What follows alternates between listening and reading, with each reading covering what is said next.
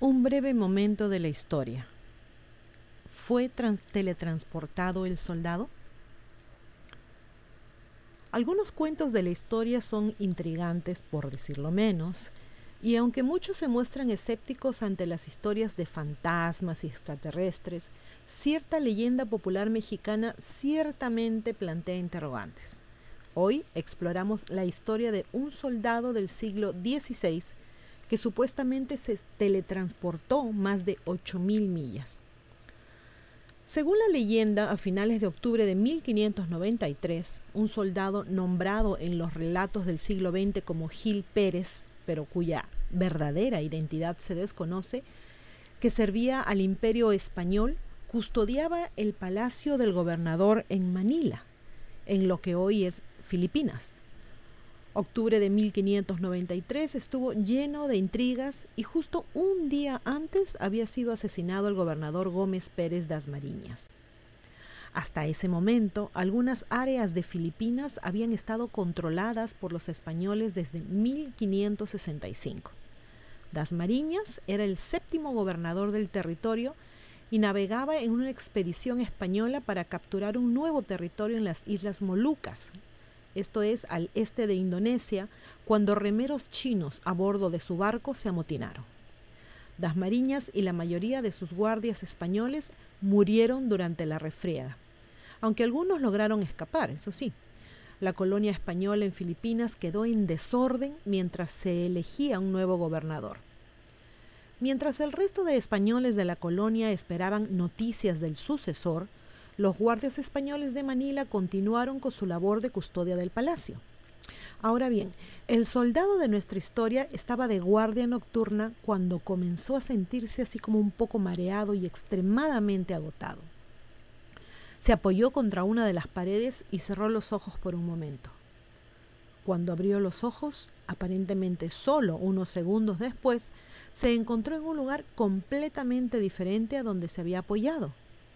Totalmente desorientado y sin saber dónde había despertado, fue encontrado por unos guardias con diferentes uniformes que le preguntaron quién era. Cuando respondió, lo metieron en prisión.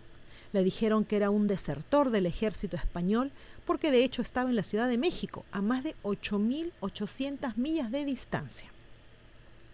Desafortunadamente para el soldado, la Ciudad de México era parte del imperio español en ese momento y su uniforme totalmente diferente al de ellos y su historia, al decir que era de Manila, solo agregaron evidencia en su contra, lo que permitió a las autoridades encarcelarlo. El soldado trató de protestar por su inocencia explicando cómo el gobernador acababa de ser asesinado. Sin embargo, y debido a la gran distancia entre la Ciudad de México y Manila, la noticia aún no había llegado. Hay que considerar que estamos hablando de 1593, cuando el único medio de comunicación o movilización eran los barcos, por lo que las noticias demoraban días, semanas o hasta meses, según la ubicación en llegar de un punto a otro. Sus acusadores pensaron que estaba loco, tratando de poner excusas para que lo habían, ahora que lo habían atrapado, que estaba aliado con el diablo, una cosa así. Solo unos meses después, acá hablamos de meses, cuando finalmente llegó un barco a México desde Filipinas, la noticia de la muerte del gobernador finalmente llegó al país. Su historia, la historia de, del prisionero, fue verificada y se decidió que estaba diciendo la verdad y había sido transportado sin saberlo y sin querer por todo el mundo.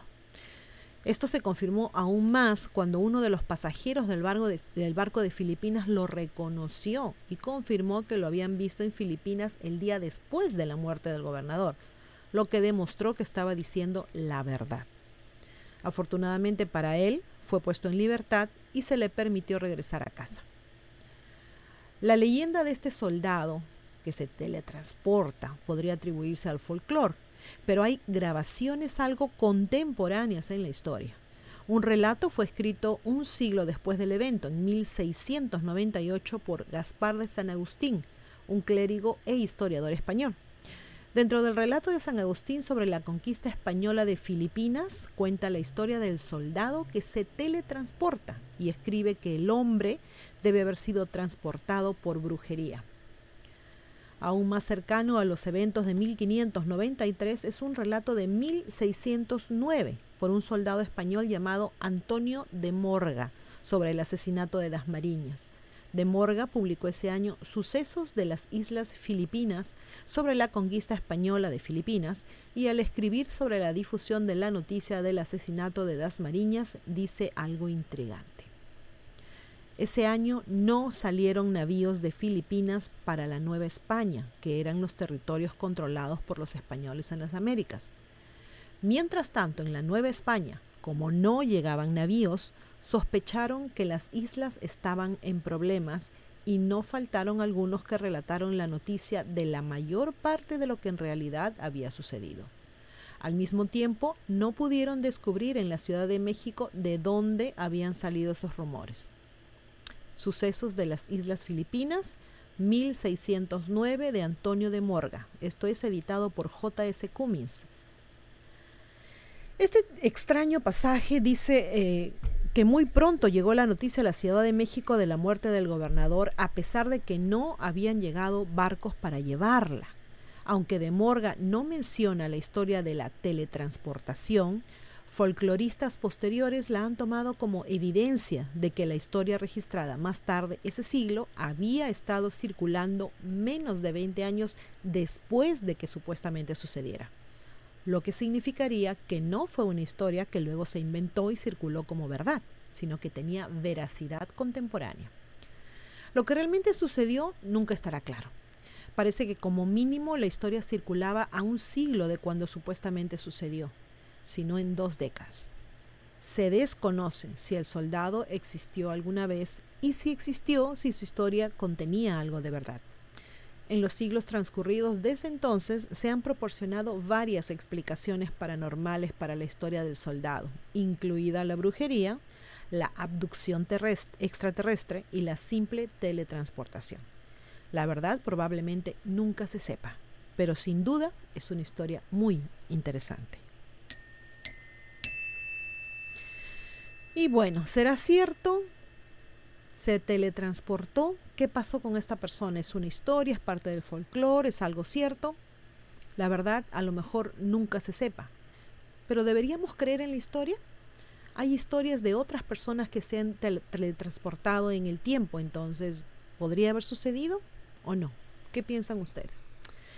Bueno chicos, espero que la historia les haya sido interesante. Les agradezco mucho por escucharme, se me importan bien y como siempre a pensar bonito. Gracias.